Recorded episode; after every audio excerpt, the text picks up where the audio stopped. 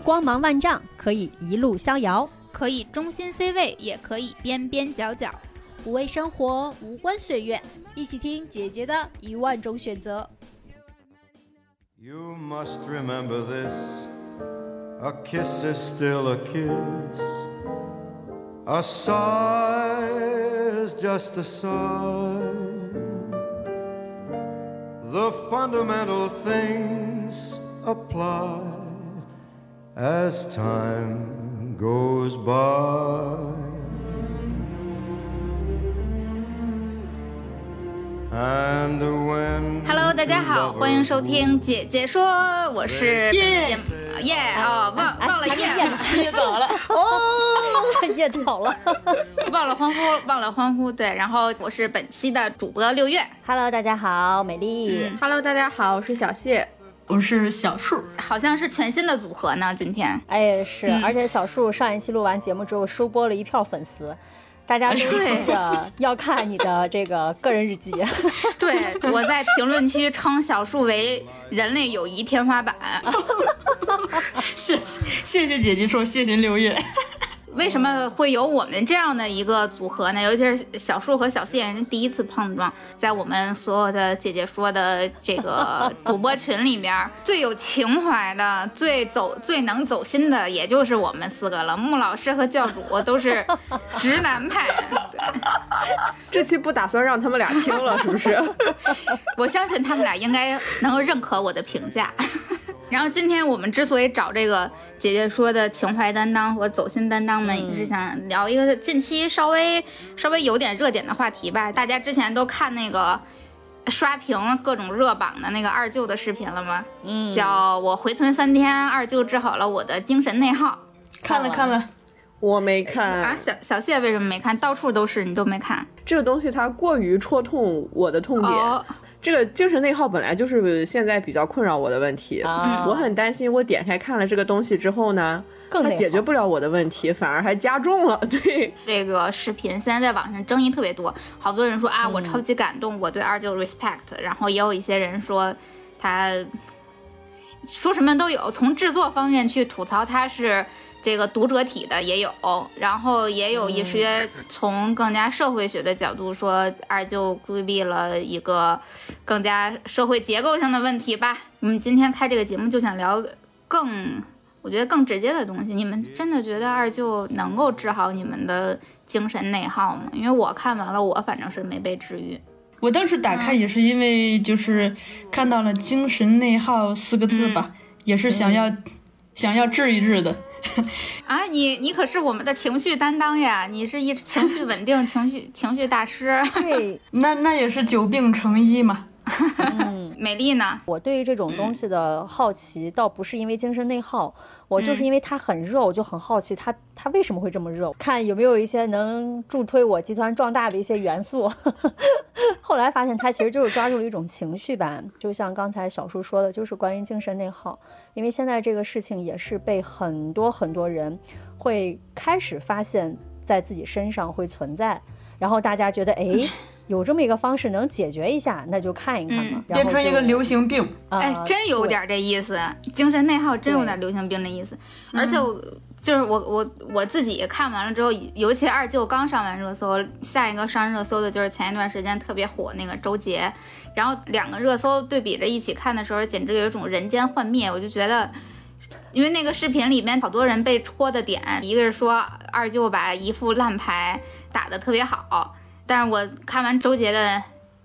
杰人杰言啊之后，我会发现，可能上帝在发牌的时候，他本身就是看得见的。我们原本以为大家去说什么啊，那个要要努力，人定胜天，乱七八糟的时候，我们原本都以为每个人都是随机抽牌，抽完了之后，你的牌抽的不好，那只是你倒霉，然后你可以再通过你的聪明才智、你的努力奋斗，尽量把它打得好一点儿。但是现在这两个热搜一起对比着看完之后，我会发现之前说的那些全部都是放屁一样。还有他那个二舅里边的另外一个一个论调，就是说那个第一快乐的人就是不用对别人负责的人，第二快乐的人就是不用回头看的人，因为二舅认了，他不去想自己那些烂牌的事情，传达的整个的基调，我个人就觉得这一派胡言，然后我会觉得二舅根本就没有说把一副烂牌打得特别好，二舅顶多是还没有出局。对，我觉得就是活着吧。嗯，没有什么打打好牌打坏牌，我觉得他就是最基最基础的，还是活着。那我听完了就更谢谢大家给我省掉了这十分钟了，我现在连看都不用看，因为我这样当时没点开，也确实是因为我本来自己就处在一个很长期的精神内耗的这么一个状态之下，甚至我觉得起码我对我自己的精神内耗已经非常了解了。我可能没点开，也是因为下意识的知道这个东西它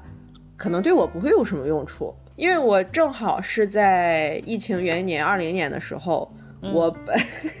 我在我本来的这个行业直接受到了疫情的冲击，我就回家了，我就直接回家休息了。就刚刚开始的时候，这个休息对我来说是一个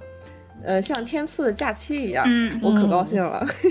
结果躺了一个月之后。这个事情的味儿，它就逐渐有点不对了。嗯，我躺是可以自然的躺，但已经不能我想起来就起来了，我没法站起来出去工作了，精神瘫痪。对，就是这个意思。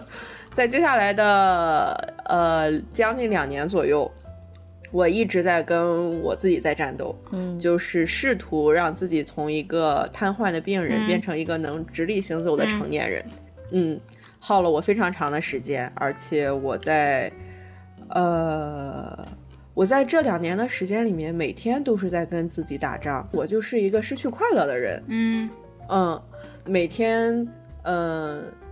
强迫自己去做一些这个社会认为我应该做的事情，甚至我身边的人都在干，只有我没干的事情。我自己尝试了很多种方法。嗯，其实我最终极的目的就是我能恢复我疫情回家之前的状态。嗯，然后在在这个过程中，我可能尝试过。给自己找点有意思的事情去干。嗯，天天在家无事可做，我就给自己今天定一个计划，是去海边看海。嗯，明天定的计划是去呃咖啡馆找工作，就是这种一听就像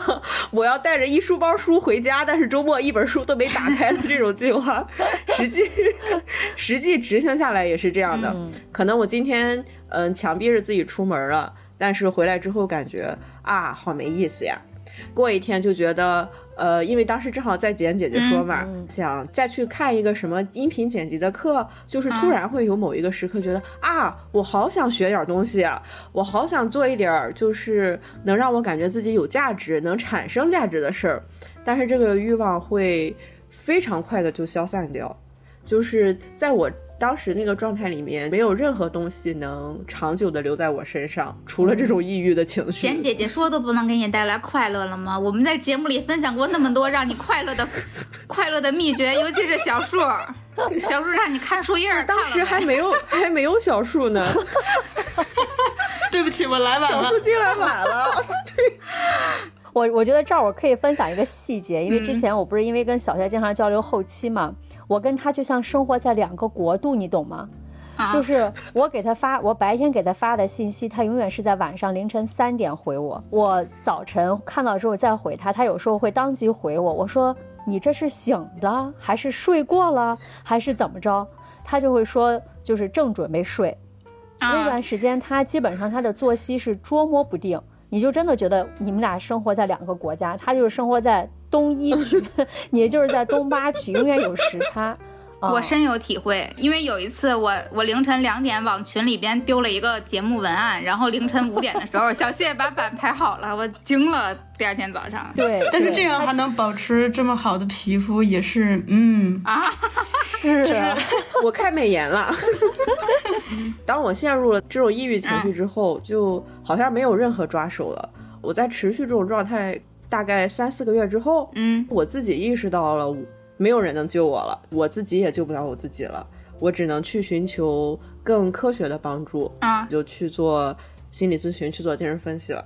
他就这个事儿，他一直持续到了我现在。我现在还是会每周做一次，每周一次，然后再不断的呃，对，每周一次，还是因为我现在没钱了减的。刚开始，刚开始严重的时候，我是每周两次的。得多少钱一次呀？对我找的已经是便宜的了，因为我是做线上的。嗯，现在每次是四百，然后如果是做地面的话，可能是五百往上吧。就你再便宜的话，呃，一般就是比较。呃 junior 的，可能他还在上课，他还在学习，嗯这种是他积累时长，他会更便宜。所以这个事儿呢，他非常耗钱，也非常长期。嗯但是我毕竟得找一个方法让自己好起来。尽管我对一切都失去了欲望，就是我既不想学习，也不想工作，也不想挣钱，也不想谈恋爱，但是我想活着，对，所以这个事儿还是得干。你的心理咨询师或者说精神分析师有有对你的症状做个评估吗？他有到抑郁症这个阶段吗？他中间劝说了我好几次，让我去医院做量表，嗯但其实我当时自己心里非常抗拒，嗯因为我觉得我是没有做好准备接到一个确诊的通知书的。就啊，即使我知道我最近状态不好，我好像跟别人的就跟我自己正常时候状态都不一样了。嗯但是你真的要让我去医院看病，让我接受自己可能是一个病人的身份，甚至我后续可能要吃药，嗯这件事情对我来说是一个非常巨大的坎嗯儿。，更大的心理负担。对的，对的，我分析师陆续可能跟我聊了能有半年，哦，他每隔几个月就会把这个事儿提出来跟我说一说。嗯就虽然我一开始非常抗拒，但是他的角色、他的义务就是这样的，他要锲而不舍的把这个东西拿出来刺挠你一下，直到你能打开自己跟他聊聊到底是怎么回事儿。嗯，所以后来我就去做了，然后那个量表的结果其实。呃，没有啥问题，甚至那个医生还是特别不专业的跟我说：“哦，你没有什么问题，你这个就是性格问题。我心想，哈，心理医生 你一个医生应该说的退钱。是是那个金总，上海金总的挂号医生。原原来心理医生也能说你就是小心眼儿，想开了就好了。我真的，我当时听到他说这个，我也是服了。我做了两个小时的题，做了五百道，他就跟我说你这个是性格问题。我的天，嗯嗯，后来没有啥事儿，我就就就只能还是继续做着我的咨询，想办法让自己好起来呗。嗯就也没有什么，其实现在还没有找到什么特别好的方法，嗯因为我还没有找到能控制我自己情绪的钥匙。我情绪来了的话，它会像一个像一股洪水一样把我吞没，嗯就是我会整个人被被包裹在这个情绪之下，然后可能要缓个呃一个小时，嗯我才能从这个情绪里面走出来。甚至我知道要录这期节目的时候，我我紧张了好几天。这期节目让你更加精神内耗了你。那个洪流来了是个什么感觉？就是躺着不想动，还是怎么着？是一种非常日常的，我每天都可以和他相处的洪流。就他可能只是让我在这，比如说这一个小时的时间，我没法专心去想别的事情。嗯就是我刚刚的这个情绪，它会一直围绕在我身边，嗯让我持续有一种紧张、嗯或者沮丧，嗯、或者难过、担心、焦虑，就是这种情绪，它会嗯持续一段就是。大脑一直在想事儿。呃，一直在想这个情绪，它这个还挺妙的，嗯就是我大脑已经没有办法正常的思考了。我也可以跟别人对话，就是我当然外表看起来可能还是正常的，但是其实我整个人是浮着的，我浮在我的这个情绪里面，或者是在一个密闭的真空的房间里，只有我和我的这个情绪在里面。嗯，我其实之前有过一段时间，基本上在整个大学期间，大概出现过两次症状不一样，就表现症状不一样的这种，也是长期的这种抑郁情绪或者怎么样的。我那会儿当然也经历了，作为一个一个啊恋爱冒险家。在在我的冒险中也有过失足的时候，哟，对，有好长一段时间确实滑铁卢，去嗯，对，滑铁卢有好长一段时间没能排出来，当时是整个人会有一种，就是在情绪上会有一种非常强烈的自我质疑，就是好像很多人都喜欢我，但没有人爱我的那种感觉，就是。然后我当时的整个的抑郁情绪表现，可能比小小谢这个还要稍微严重一点儿。我当时，呃，也跟小谢一样无法起床，就是无法睡觉，也无法起床。对对对，对，就到该睡觉的时候就睡睡不了，到到该起床的时候起不动，然后嗯，没有食欲，连吃饭都没有没办法正常吃，然后经常哭，莫名其妙，就不是因为失恋这件事儿哭，就是没有缘由的哭，就是想哭，动不动一天可能得哭个五六次，就是想起来就哭，没有原因，就是想哭了。对，然后吃饭也也吃不进去，睡觉也睡不了，干什么事情都都提不起兴趣来。嗯，但当时和小谢不一样，我特别穷，我没有钱去请。呃，有两个原因，一个是我特别穷，我没有钱去请心理咨询师；另外一个原因是我当时其实也想过请心理咨询师，但是我不知道怎么挑。但我这样下去不行呀，不知道小谢有没有尝试过，可以给小谢那个当做一个一个参考案例。我当时是就对迫切的就是去想，我要我必须得改变现在的生活了，因为我我一直从上学的时候就特别喜欢旅行嘛。然后喜欢认识陌生人，经历陌生的事情，这种其实当时我已经是无法，就对旅行也提不起兴趣，但是我强迫自己嗯，要出发。先是比较近途的，找了一个河北的一个摄影师的朋友去拍了一组裸照，对，去拍就就全裸吗？全裸，对，全裸去拍了一组裸照。然后当时我那个朋友对我的形容就是，他说：“哎呦，你怎么回事啊？你像个小病猫一样。说之前认识你的时候，你的眼里还有光，但现在就，嗯就是一个这种暗淡的小病猫。但我的裸照拍的还是十分好看的啊。后来，好，本期的节目配图有了，那我头图我们怕是给六月老师放在头图怕是。要被封号了。我还去纹了身，我的第一个纹身就在那个阶段、啊，哦那我应该毕业了。对我手臂上这条嗯公路，对。然后从拍完这个裸照之后，就强迫自己改变自己现在的整个的生活状态，然后再有就是嗯让自己尽量不做任何可以给我带来压力和不顺心的事情，然后我就去又开始长途旅行了，好多。好多目的地都去过，比如青海啊之类的，去看青海湖，因为以前去过，觉得非常美。当然还想骑自行车去环湖，然后在路上搭讪朋友，后来又去西藏。那那次估计都已经是我第第三次还是第四次去西藏了，但无所谓，我只是需要在路上。然后我也我也做过一些缺德事儿，比如说我为了迅速的治愈自己，作为一个恋爱的爱情冒险家和恋爱爱好者，随便找了一个人，霍霍了几个男的，一个只有一个，随便找了一个人谈恋爱，他就成为了拉我一把的那个人。提到我为什么会选择去西藏，当时也是很有心机的，因为我不知道为什么西藏简直是我的桃花圣地，只要我到拉萨，我就特别受欢迎。在北京我就不那样，我就不受欢迎，但是到拉萨我就特别受欢迎，每周都能收到一次表白的那种，就不同人的。那不会加重你最开始那个问题吗？就全都是喜欢你的人，但是没有人爱你。逻辑正线。不是，我已经不在乎了，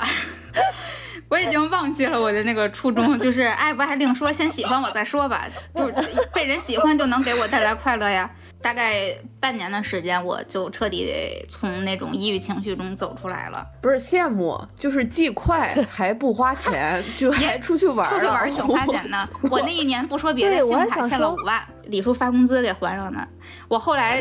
等我这段经历结束了之后，我就刚好去了李叔那会儿的那个创业公司，叫 POGO 看演出。然后当然李叔知道我欠一屁股债。然后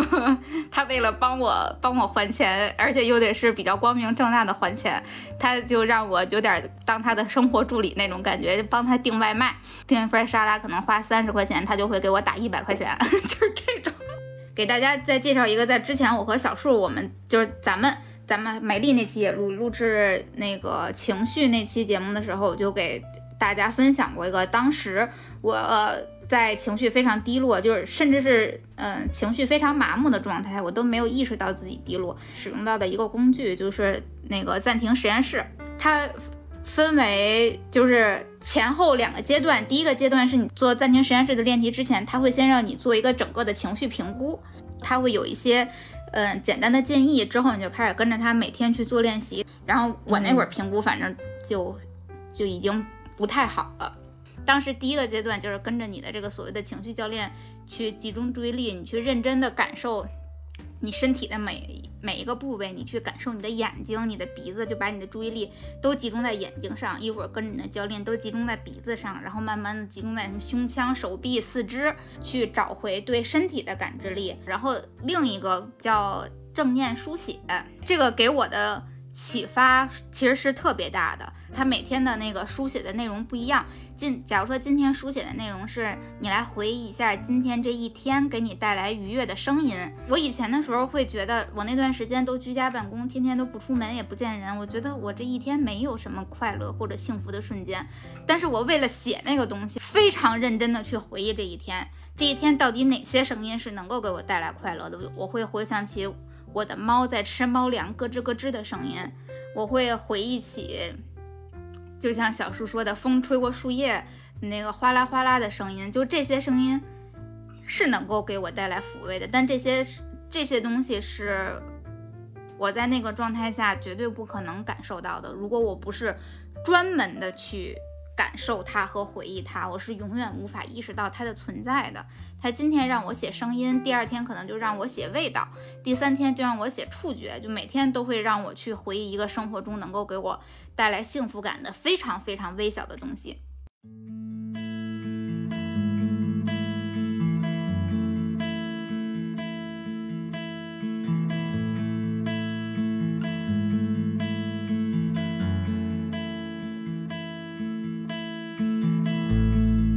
Yes, I know you're naughty. 我不知道对小谢来讲，我的 我的过去的这个小小的案例能能给小谢有有有作用吗？或者你有尝试过吗？虽然我没有出去旅游，但其实我不是一直在找，就是让我脱离我现在这个环境的方法嘛。嗯，因为我当时除了除了我无法启动去找工作之外，我还有一个问题是，我会在家里和我妈住在一起，啊，我我又不工作。我跟我妈天天就大眼瞪小眼儿，就是你不瞪出一点矛盾来，这就不是中国式家庭。就就所以就到后来，他就也是一个相对已经是一个稳定态了。我和我挥之不去的情绪，以及随时会引爆我的我妈，我们就始终在一起。我就不断的会找一些方法，让我能打破这个稳稳定态。我可能就会去跟朋友见面。嗯，甚至都是一些非常好的朋友，在玩的过程中，我觉得那个也可能是一些我的当时的求救信号，就是我会跟我朋友聊我当时的状态。但是我觉得对于在这种状态的人来说，其实一个挺难过的事儿是，你身边如果没有跟你有类似经历的人，其实大家都不知道你在说啥。嗯，就即使是在以往，我们以为大家都是一些。呃，可能呃辅修啊，或者是什么已经学过心理学的人，但是当你把你的这种真实的情绪问题抛出来的时候，呃，还是有一些固有的偏见的，说是你性格问题，对，说想开了就好了，你不够坚强，不就是遇到了一些困难，然后你这个坎儿你过去就好了，就大家都没有恶意，只是没有人知道这个事儿它到底是有多么难以克服，嗯。在这个过程中，我就，嗯，无助吧，嗯，对，这个情绪怎么来的？啊，没关系，至少此时此刻我们是跟你一伙的人，因为我们都正在寻找解决方案。嗯，我没有觉得，我没有以为我会在节目里哭的，无常嘛。嗯，这种无助感，我相信。就是我们可能在过去某些时刻都遇到过，就是你向别人求救的时候，你的信号没有被对方接收到。呃，我的内耗主要来自于工作，然后一就是在每一份工作都会有我挥之不去的、无法解决的那种，嗯，人际关系上的吧。对，所以这个其实挺困扰我的。我甚至有的时候在情绪低落的时候会怀疑，就是。我会觉得好像我一直活在一个框里头，我从来没有出来，所以才会就是让这些工作中遇到的问题重复的出现。然后这里头，我想跟大家分享一个，先分享一个状态。我不知道，就是我的这个状态，别人有会不会有共鸣？对，就是嗯。我觉得人在情绪中，其实很多人从一开始是很无助的，就是你不知道他什么时候来，也不知道他什么时候走。那我自己有一个体验，就是说，当他来的时候，你特别像是被蒙在了一个呃塑料袋儿里。小谢说的是真空的房间，嗯。那对我来说特别像一个塑料袋儿，然后就是你怎么挣扎你也出不来。虽然这个是一个透明的塑料袋儿，但是别人没有办法看见你，更没有办法帮助你，你自我挣扎也只会让自己越来越难，直到有一天，他突然就不知道，就就可能那个塑料袋儿破破了，嗯。他他有一个气孔，歘一下，那个气放出来了，然后你就感觉到整个人非常的放松。我觉得放松真的是人生智慧啊！就放松下来，就我会觉得人生的一切问题都不是什么大事儿，包括生老病死，我都不觉得是什么大事儿。甚至可能这辈子没有完成的事情，在放松的时候就会觉得那又怎样？那遗憾的人生多了去了，那就下辈子接着来修呗，就会有那样子。但是当你在那个情绪低落的状态，当你在那个塑料袋儿的时候，任何一个针孔大的事情都会变得无限大，就是它会让你想，哦，那我未来应该怎么样面对自己的人生啊？我怎么面对这个人啊？我怎么解决这个问题啊？我呃，不断的去自我怀疑。这个塑料袋儿什么时候来，什么时候被戳破，它是它似乎是随机的。那这个时候，其实人是非常的无助和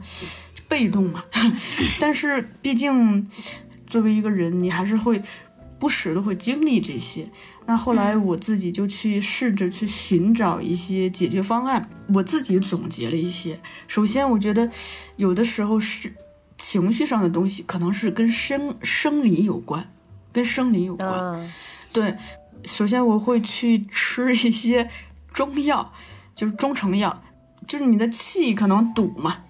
就嗯。会吃一些疏通气的中成药。嗯。还有一个是我今天刚做了的项目，就叫推背呀、按摩呀，就是这种，啊，就是去按摩，从生理上让它通，包括运动，还有一个是，呃，从心理上去解决，就是，呃，我觉得内观还是很重要。就我，我即使在最难难受的时候，我一直在观察自己。就我之前看过一个好莱坞的女演员，就那个女演员有有非常重的精神病，但是她写了一本书，就是你读那本书的时候，你可以带入她的视角，就是你去看到她，她一边很清楚自己在生病，但另一边她又在观察着自己。就我觉得这个，就是大家可以有这样一个意识去观察自己，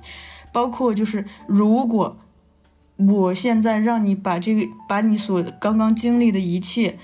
包括你的感受表达出来，或者是写下来，你能不能就是非常客观的把那个东西观察下来？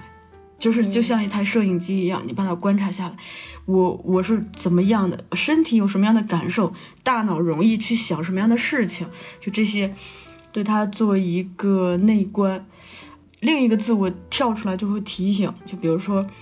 让自己转移嘛，去看，其实就是打开五感，就去看。比如说我在公交车上，我会看每一个人他们穿的什么样的衣服，他们怎么样的做，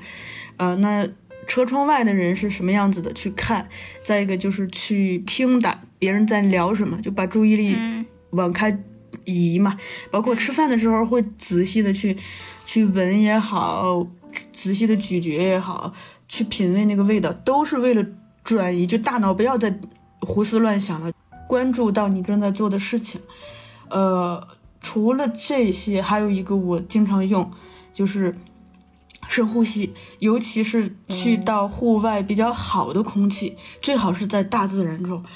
要吸特别深，放特别慢。还有一种就是，呃，就是给自己创造变化，因为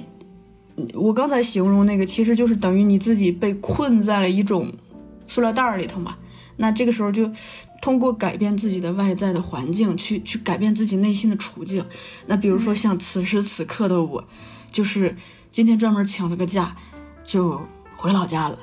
那，嗯，所以早上一起床就特别开心。那沿路看着那个火车上车窗外绿色的田野，那就更特别开心。还有一点就是跟你此时此刻正在做的事情一样，就是满足自己。爱吃蛋糕吃蛋糕，爱 爱吃什么吃什么。对，说一下我此刻在干嘛，因为我今天贼累，今天还还和美丽出去见面，那个开了个会，然后我从早上一睁眼就在不停的不停的说话，说的都是有用的话，都是重要的话，全部都是费脑子的话。哎对，在录音，哎呦，真的在录音之前，我整个人就已经不行了，然后可能只有在录音之前只有大概半小时左右的时间可以休息一下，我就给自己点了一份晚饭。我吃晚饭的时候都已经八点八点多快九点了，但是那都不行，我还给自己点了一份桥头排骨，就是油炸排骨，点了一堆什么油炸杏鲍菇、油炸鱼豆腐、油炸蟹柳。油油炸，还有那个龙虾球，什么乱七八糟的，就是一一边录音一边吃，有一种去他妈的胖不胖，明天不明天，此时此刻我必须要满足自己。这种满足会其实会带来，嗯、至少暂时能带来快乐。它就是一种兴奋快乐。对，如果大家前边被我的咀嚼声音不堪其扰，觉得实在太烦了，希望大家能够这个理解一下我，因为我烦你们。这是六月的快乐。对，是迫不得已，为了为了带来快乐，让我有足够的能量录制这期节目，大家烦点儿就烦点儿吧。那小树，你出现情绪问题，不管是精神内耗或其他问题，你觉得你总结的这些方法在多久能帮到你呢？或者你会给自己留出多长时间的喘息吗？它肯定不是那么的立竿见影。这么说吧，我觉得吧，我刚才说的那些事情是，它其实在各个方面就帮助你去缓解，甚至是去治疗这件事情。但当然，它可能不会根治，但是它会让你那个情绪的状态持续的时间越来越短。我觉得，嗯，可能每个人真的是得花一段时间去找适合自己的方法，就是一个特别重要的事儿。大家如果有情绪问题的话，一定要接受自己可能要停留在这个情绪里面一段时间。嗯，如果你找不到任何的方法，也千万不要有就是再徒增一些压力，更加焦虑，觉得啊，我是不是病得很严重，或者是我的生活节奏是不是完全被打乱了？最重要的事情就是接纳一个有情绪问题的自己。我是觉得，其实我们每个人经历的这些，嗯，会不会换一个角度，它其实是我们了解自己的一个过程，因为我们其实并每个人并不真正的了解自己，然后在这种痛苦中，我们可能会更加自觉的去思考，就是说我真正喜欢什么，我讨厌什么，我需要什么，我不想要什么。是这样的，嗯，就是我这两年虽然好像在世俗意义上整个人是挺摆的，我就像是一个消失的两年一样，在社会生活里面消失了。但这两年我个人的成长比我之前好多好多年加起来都要多。非常有趣的是，我不仅是跟我分析师，包括跟我身边的朋友聊，也是我好像在这两年里面。呃，对整个世界运行的逻辑，就特别抽象的说啊，会对一些更根本的东西，包括在咨询里面可能会被一些人诟病的，就你总要聊童年呀，你总要揪你啊小时候的事儿、原生家庭包括我现在有一个。对，包括我现在有朋友，他也在经历情绪问题，他就对他分析师老要跟他聊童年的事儿，他特别不愿意，他就觉得我要解决我现在的问题，你为什么老要跟我揪以前的事儿？我现在情绪他又没有办法，就是就是就这样没没有了，消失掉了。但我会非常乐意聊我小时候的事情。嗯，其实你在追溯你自己本来的你童年的回忆，包括有一些潜意识层面的东西，你这个人会更加真实。嗯所以我在这两年里面，我好像是真正的作为了一个成年人，在从零开始生活。就感觉像一个新的自我诞生了。嗯对的，对的，就是如果有一些情绪问题的话，可能它真的是一个契机吧，嗯，就说明你之前运行的这套模式出问题它已经遇到了一些阻碍，嗯对你不得不从头，或者是不得不找到它的问题。嗯，因为我们很多时候吧，就是大部分人生下来做很多事情，其实是没有认真的想过为什么要做的。反正别人上学，咱也上学，是吧？别人工作，咱也工作。但是很多人没有想过为什么为什么要做，我可不可以不做？可不可以换个方式做？很多人是没有想过的。可是当，就像小谢说的，当这个既有的这种自我的这种轨迹突然出了出现了问题，我们就不得不停下来去检修。哎，问题的出在了哪里呢？My love is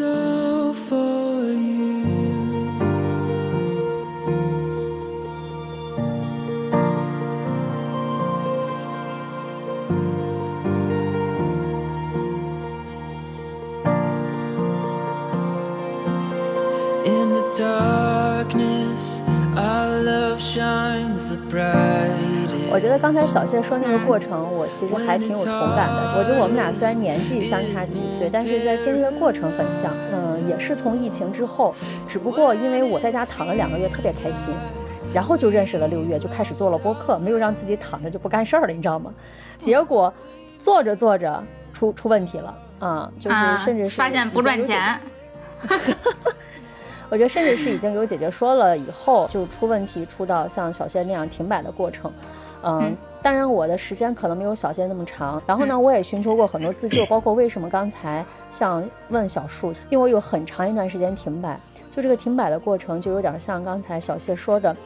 就是你知道你要去干嘛，但是你就是起不来。然后小谢的过程可能是抑郁，我的过程是焦虑。我记得咱们之前跟那个就是心理咨询师聊的时候，当时他就说了一点，他就说抑郁的人是不想动，然后焦虑的人就是总想动。早晨睁眼就我就会觉得自己今天不干事儿就不行，我觉得我就是白活了这一天，我不允许自己躺在床上，我必须要干点什么，我不干点什么，我内心全是负罪感，既消耗了体力，还消耗了精力。我知道要去干嘛，但是我做不了。我之前在节目里有分享过自己从下沉世界开心的一件事情。现在回头想想，那个节目可能就两个月前录的吧。现在回头想想，发现那个时间的开心是因为别人对你的肯定，你开心了。就你现在想想，好像还是在别人的评判标准之下，你收获到了开心，那其实并不是你自己的。直到前段时间，我真正觉得自己可能慢慢走出来了，有几个动作，就是我去见了我十多年的好朋友，我把我内心所有的问题抛出来。嗯，可能这一点我会比小谢稍微幸运一点，就是大家都或多或少经历过我同样的阶段。然后我朋友对我的评价不是性格问题，他们是说你前面过得太舒服了，你现在就是活该，就是你现在经历的就是我们前几年经历的事情。他说，首先这是很正常的，第二个就是去干事儿，这个其实就有点像小树之前在节目里面聊的，就是焦虑的反义词是具体嘛。那几那几天的过程，我是觉得完全是一个自我重构的一个过程。然后第二点呢，是我觉得对小小谢来讲可能也没啥作用，就是过于正能量的事情，就是跳刘畊宏 跟着你熟悉的音乐，然后有一个男的一直在你边上叨逼叨叨逼叨叨逼叨，就那段时间你就觉得收获了单纯的多巴胺的快乐，我觉得哎还挺有意思的。我觉得这期节目录完，我本来没有的焦虑都出现了。录完了，你们三个人给了我建议，我更焦虑了。为什么都试过，但是都都没有不太对啊！沉浸在这种情绪里面的人，我觉得可能有一个通病，就是会比较封闭。就你，你你从心底里面就可能会觉得没有人能、能救你于这个情绪之中。小谢说的对，我去回想我之前过去的三段都比较算是人生中的至暗时刻吧，然后我去回想我自己到底是如何走出来的，去旅行也好，然后什么去运动也好，去恋爱也好，去个做各种各样的尝试，我甚至觉得可能并不是这些东西救了我，而是刚刚好，像小树形容的那种，它是一个一个真空的塑料袋，对，刚刚好塑料袋煞气了。你刚刚好处于一个接触到了，开始能够呼吸到外面空气的时候，然后整个的状态调调节开了，所以你能够去接触到外面的世界，你能够感受到陌生环境带来的刺激，感受到阳光对人的抚慰，运动给人带来的激情。但如果你依然还在那个塑料袋里的时候，确实是感受不到。但是这个塑料袋什么时候被扎破，或者什么时候漏气，它回到了我最初咱们这期节目录制的时候我的那种想法，我觉得他有点看命。对，当当命运命运告诉你此刻你可能豁然开朗了，那你就豁然开朗了，因为至少在很多文艺作品里边，我们去看好多人瞬间的开悟，真的就只在于非常小的事情，就像牛顿被苹果砸中一样。对这些东西，你刚好有那样状态的时候，你被砸中，你才能够有有不管是人生感悟也好，科科学发现也好。但是你不在这种状态下，苹果把你脑袋砸烂，你可能也无法无法开悟什么。我感觉这种东西七分天注定，三分靠打拼。你说你在家躺着，你确实也成功不了，但是成事在那叫什么谋事在人，成事在天，情绪问题也差不多。对，我就觉得那个现在去听我们支了各种各样的招啊，但这些招有可能会对一些人有用，就是呃，有可能会对一些人没用。但是这些招对你没用了，可能只是此时此刻这个时机恰巧不对。老天现在还没有决定让你的塑料袋放弃，没有必要因此焦虑，因为你你会知道，就像总有一天你会像我们每一个人一样，会欣然的经历那个突然放弃的，突然能够感受到阳光的温暖的那个时刻，会非常的美好。但它什么时候到来，我并不知道。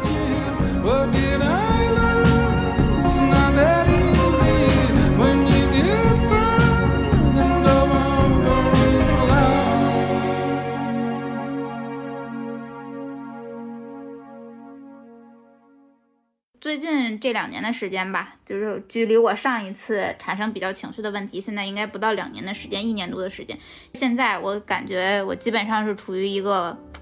活了三十多岁的这种人生里边最快乐的阶段，就这种快乐是真实的快乐，它不来源于某些事件的刺激。当时通过我去练习暂停实验室，我真正意识到一件事情，就是对于情绪的把控能力，控制自己情绪的这个能力，其实是可以锻炼的。嗯，我其实知道暂停是因为小树了，就是那期节目当时跟我们分享了之后，嗯就是在疫情期间暂停不是出了一个急救包嘛？当时小树也哦发给我说，可以把嗯那个急救包丢到我们的这个精神股东群，给大家提供一些精神帮助。然后那个时候我是知道他们的，然后嗯这个其实也是我原本想跟小谢去分享的，在我比较难熬的过程当中，试图寻寻求的一种帮助之一，并且现在回看来讲，对我帮助非常非常的大，就是让我嗯对于很多自我观察是发生了一些翻天覆地的变化。现在我最新做的练习，它就是前面是正念和书写，嗯其实是这两部分嘛。嗯然后我记得上完那个嗅觉以后，我跑到我们家小区门口，抱着一棵银杏树，闻完树干，闻叶子，闻完叶子，闻那个树枝儿。然后昨天我发现我们院子里好像是不是合欢还是什么哪个植物开花了，就特别特别的香。然后晚上就看见一个人穿着一身白色的睡衣在小区里面游荡。抱着一棵树就使劲的闻，然后 贼吓人。吓死了吧？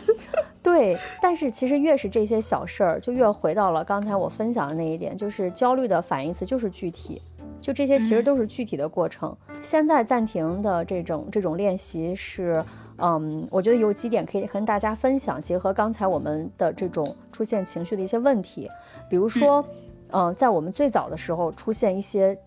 这种情绪压力，尤其像我，我这种焦虑也好，包括小谢的抑郁也好，我们是就知道自己不对了，但是你哪儿不对，我不知道。这个练习它会告诉你开始去觉察你的问题是出在了哪儿，然后他通过不管是正念的方式，还是通过刚才六月说的那种书写的方式，他会让你把自己和情绪割离，就是拆开。就比如说像小谢，他如果是被情绪包裹的话，他可能通过书写就会出现另外一个小谢站在他的肩膀上来看小谢，对，以这个一种特过程其实很奇妙。对对旁观旁观者的角度去审视你你的身体和审视你这一天经历过的所有的事情，那不是你一个对你主动的去观察了，是第三第三视角的观察。嗯，对，而且就是他还会给你的情绪命名嘛，我记得很清楚，我给自己的情绪命名为王、王美丽综合症。哦，就是现在还能情绪命名了。对，比如说嗯。我经常会出现一种状态，早晨起床的焦虑，然后嗯。每天要给自己安排很多事儿干，然后要用怎么怎么怎么样，我列了几个标准，就很客观的这种状况出现，我就把这些状况给命名为王美丽综合症。然后一旦出现这个情况，你知道哦，行，王美丽综合症又来了。不用担心，它不会出现什么情况，因为在大脑里面，它会 潜意识的会觉得会把你的负面的信息放大，然后会觉得你这个事儿就一定会不好，或者说你担心的事情坏结果一定会出现。我也是在做了练习之后，我才会发现，很多你预想的情况它是不会出现的。有一些事情，这就是为什么三分靠打拼，七分天注定。嗯，就你总不知道明天会发生什么事儿，但是你总担心这个还没有出现的事情，它会往坏方向去发展。其实，也许明天就会有个客户来找你说，我们来做一个合作吧。比如说这期暂停实验室找我们，我们做实验的时候也没有想到，对不对？对，实话说，我们都是先先做的实验，后被暂停实验室找到的。尤其是对我还在之前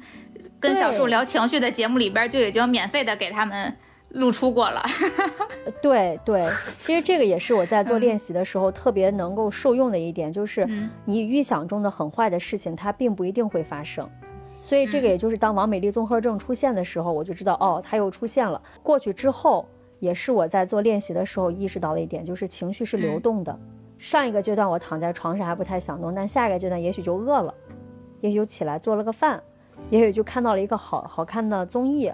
然后也许时间就过去了。呃，也不知道现在在听节目的听众有没有跟我处在差不多情况的，嗯就是不要听这些姐姐说的风轻云淡的，他们已经都过去了。就是如果你如果你现在正处在这个阶段的话，他可能就是过不去，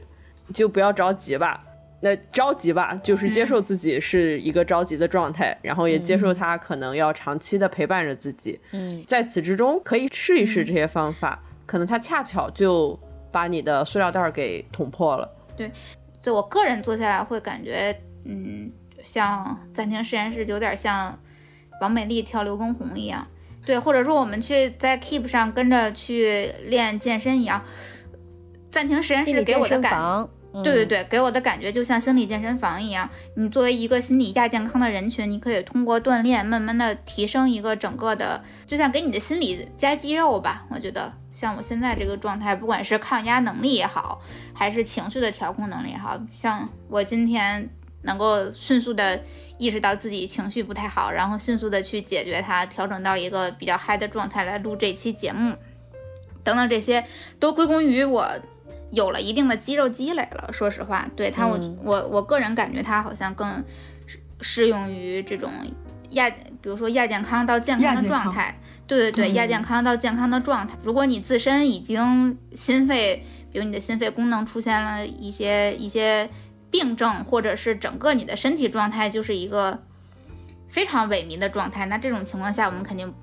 你还是先去医院，对，让医生去一对一的给你更加专业的去治疗。我觉得这儿可以跟大家分享一下，因为我有嗯跟这个就是心理学相关的朋友聊过嘛，然后嗯包括跟暂停的朋友也深深深谈过。其实，因为有一些呃科学的期刊行业的数据已经显示出，就是当这个人深受情绪困扰的时候，通过嗯长时间的这种所谓的训呃所谓的练习也好，或者是其他的外界的干预也好，它的好转率其实还是比较高的。所以，嗯、就像刚才六月说的，大家可以根据自己的需要，然后去选择。甚至我有时候也在想，什么样的人会比较适合这种产品？至少我来讲，我自己用过的体感是非常好的。啊、我甚至有想要再去尝试他们其他的，因为据我了解，他们还有饮食方向的，因为有一些人在嗯。饮食上其实是有一些困难的，就是比如说厌食症，或者是无啊。法节制的喜欢吃零食，其实都是一种情绪的一种饮食化的一些表现。具体化，对，甚至还有一嗯些睡眠问题，就是他们都是有一些专门的一些系统性的一些练习。然后那个暂停的这个产品的呃同学，然后也给我们发了一段话，请跟大家分享一下。他是说，情绪是一个信使，当人不想动的时候，身心疲累的时候，这其实就是在告诉我们，在这个时候需要歇一歇了。跟人累了、嗯伤了、乏了，需要休养是一个意思。在生活嗯中，如果有一个我们关心在意的人，当这个人对你说“我很累，不想动，我想歇歇”时，其实我们的第一反应都是“那你快去休息”。但是当这个人是我们自己的时候，人往往不信任自己的感受，也不怎么尊重自己的感受，而倾向于自我苛责和自我攻击，反而会告诉自己你不可以这样，你必须如何如何，你应该如何如何。就是说，你要继续去 push 自己，苛责自己，而不是去关怀自己。这个其实就等于和自己的情绪和需求在做对抗了。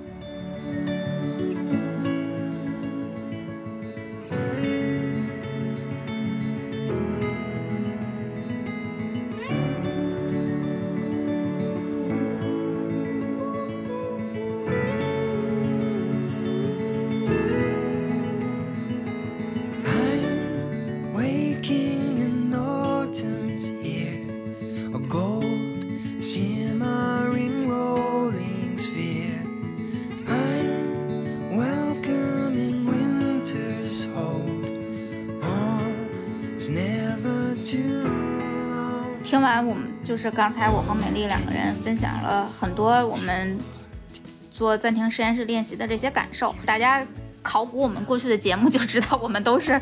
做完练习了之后，在节目里面说，然后被暂停实验室的人听到，才找过来说，我们给你一些优惠的方式，你可以啊问问听众里边有没有同样受到情绪鬼困扰的，想要一起来练习的这些听众们来加入到这样的练习中。嗯，目前其实像我们这样就是去体验过这个暂停的人，嗯现在大概已经有快五万人了吧。不少人就是通有点像我这样，就是因为参与了一次之后就被吸粉了，然后持续的在里面去做这样的练习，然后不停的去做自我的认知和这种觉察。说回到刚刚什么样的人比较适合，我觉得只要大家觉得最近心理状态需要一些疏导。然后呢，又不想有特别大的负担，需要缓解现在不管是有一些抑郁，有一些这种消耗，或者是有一些焦虑，嗯对对对对对，这样情绪的朋友都可以来尝试一下。而且像刚才六月说的，它其实整个的体验时间大概每天也就是二十分钟，其实我觉得对于很多打工人来讲也比较友好。